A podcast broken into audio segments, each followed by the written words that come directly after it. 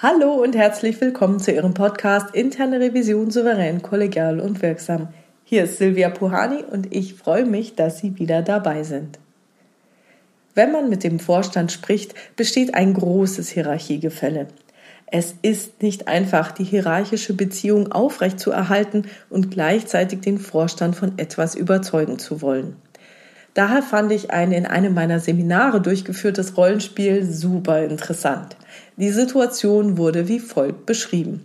Ein Revisionsleiter will seinen Vorstand davon überzeugen, dass der Vorstand den Prüfungsplan abnickt, obwohl er eine Prüfung enthält, an der der Vorstand vermutlich überhaupt kein Interesse hat. Naja, eher im Gegenteil. Grund für dieses vermutete Desinteresse sind die vom Revisionsleiter antizipierten Konsequenzen, die diese Prüfung nach sich ziehen könnte. Zum Beispiel, wenn Feststellungen notwendige Verbesserungspotenziale des IKS aufzeigen und diese Maßnahmen die Kosten steigern.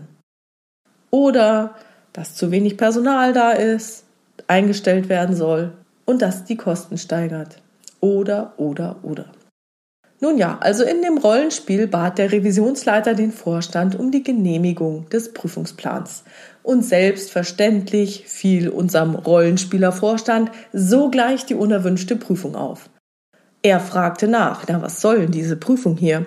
Und der Revisionsleiter erläuterte sehr geschickt die Notwendigkeit der Prüfung. Und da ging er wirklich super geschickt vor. Er ging nicht in eine Gegenposition zum Vorstand, sondern er nutzte eine positive Unterstellung in Form einer Suggestivfrage, um sich auf die gleiche Seite der Argumentation zu stellen. Wir wissen ja eigentlich, boah, Suggestivfragen soll man ja überhaupt nicht stellen, aber in diesem Fall war sie richtig gut.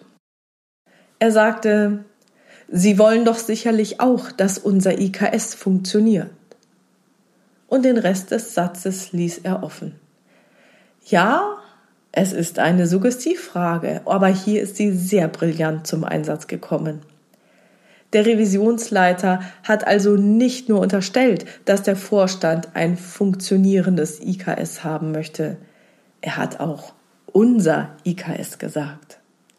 Sie wollen doch sicherlich auch, dass unser IKS funktioniert.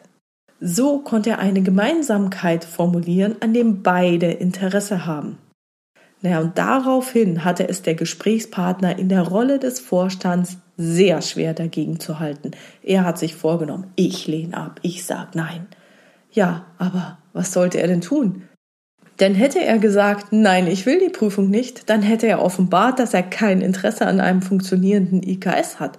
Und das ist ja problematisch, insbesondere dann, wenn der Revisionsleiter den Entwurf des Prüfungsplans vorab schriftlich eingereicht hat. Also unser Vorstand hat sich sehr schwer getan, aus der Nummer herauszukommen. Ja, er stellte noch ein paar Fragen, etwa nach der Herangehensweise oder den Prüfungskriterien und wie man das überhaupt beurteilen will, aber er schaffte es nicht mehr, die Prüfung rundheraus abzulehnen. Und nachdem beide Seiten ihre Argumente ausgetauscht hatten, bestand eine Pattsituation. Und dann kam noch ein genialer Schachzug. Der Revisionsleiter ließ das Schweigen erstmal wirken, dann ergriff er die Initiative, lächelte und sagte, okay, dann kann ich also die Prüfung durchführen. Vielen Dank. Und der Rollenspieler des Vorstands war so perplex, dass er daraufhin nichts mehr zu sagen wusste. Und das lag nicht an ihm, sondern meiner Meinung nach sehr an der Technik, die der Revisionsleiter angewandt hatte. Er war sehr freundlich und hat die Aussagen auf positive Art und Weise missverstanden und für sich mit dieser Schlussfolgerung zusammengefasst. Also, dann kann ich die Prüfung also durchführen. Vielen Dank. Hier noch eine kleine Ergänzung. Sie wissen ja aus zahlreichen Podcasts von mir, dass Schweigen niemals Zustimmung bedeutet. Führt man solch ein Vorgespräch zur Abstimmung der Prüfungsplanung in der Realität, geht es hauptsächlich darum, dem Vorstand die eigenen Beweggründe für die gewünschte Prüfung zu erläutern. Selbstverständlich ist es mit einem Gespräch nicht getan. Wie Sie wissen, muss der Prüfungsplan, zumindest in Banken und Versicherungen, dem Gesamtvorstand zur Genehmigung vorgelegt werden. Was können Sie dennoch für sich daraus mitnehmen? Erstens, Suggestivfragen sind nicht per se böse, man kann sie in Form der positiven Unterstellung nutzen und am besten gegenüber Leuten, die höher in der Hierarchie sind, weil mit dem eigenen Chef will man sich's ja wirklich nicht verderben. Zweitens, Pattsituationen kann man auflösen, indem man die Argumente der Gegenseite positiv missversteht und sie sehr freundlich und auf eine positive Art und Weise für sich umdeutet. Machen unsere Revisionspartner übrigens auch. Denken Sie zum Beispiel mal ans Follow-up. Bei manchen Maßnahmen finden unsere Revisionspartner für Sie passende Umdeutungen, auf die wir nie im Leben gekommen wären, als wir diese Maßnahme mit Ihnen vereinbart haben. Ja, ich hoffe, Sie freuen sich schon darauf, das bei nächster Gelegenheit auch mal selber auszuprobieren. Lassen Sie mich gerne wissen, was daraus wurde.